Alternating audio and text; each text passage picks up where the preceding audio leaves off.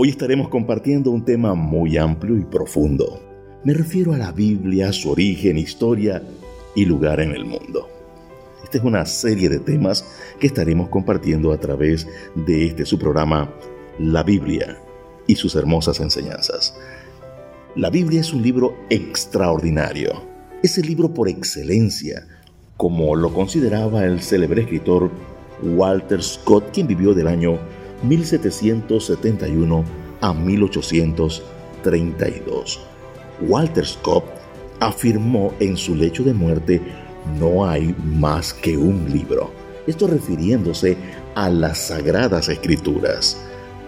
Su origen, su historia, su contenido, su influencia en la vida de los individuos y de los pueblos que le han leído con actitud receptiva, no conocen nada semejante.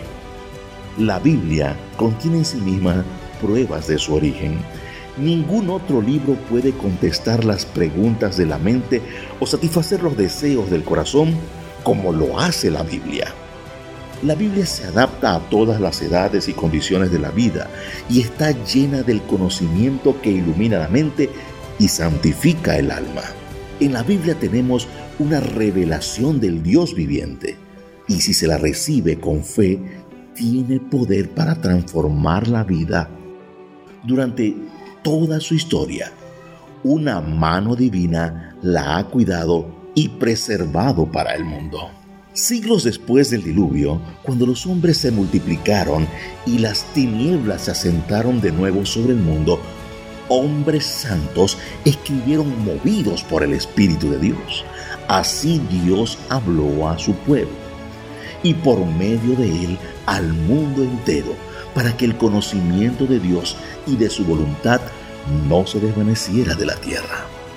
Durante centurias esta obra prosiguió hasta que vino Cristo, la simiente prometida.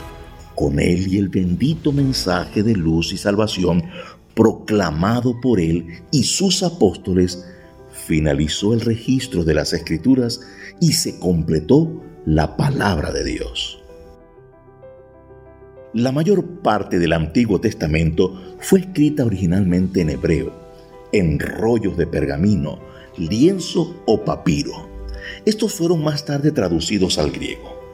La traducción más antigua que se conoce tiene el nombre de la Septuaginta o versión de los 70.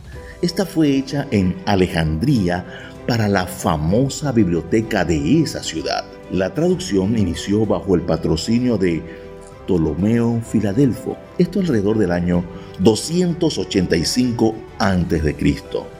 Se dice que la orden original de esta traducción fue dada por Alejandro Magno, quien se había enterado previamente al visitar Jerusalén en el año 332, esto antes de Cristo, de que una profecía de Daniel describía que Grecia vencería al reino persa. Esto lo podemos encontrar en los escritos de Josefo, en el libro Antigüedades Judaicas, el libro número 2, el capítulo 8, el párrafo número 5. Esa era la versión de uso corriente en el tiempo de Cristo.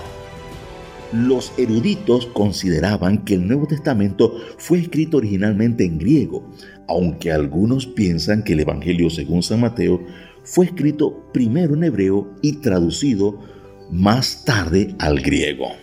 En una fecha temprana, distintos individuos tradujeron al latín la Septuaginta y el Nuevo Testamento que existía en griego. Una versión de toda la Biblia preparada más cuidadosamente, la Vulgata de Jerónimo, fue hecha en el año 383 al año 405 después de Cristo. Se le llamó vulgata o versión común porque era de uso corriente entre la gente que hablaba el latín.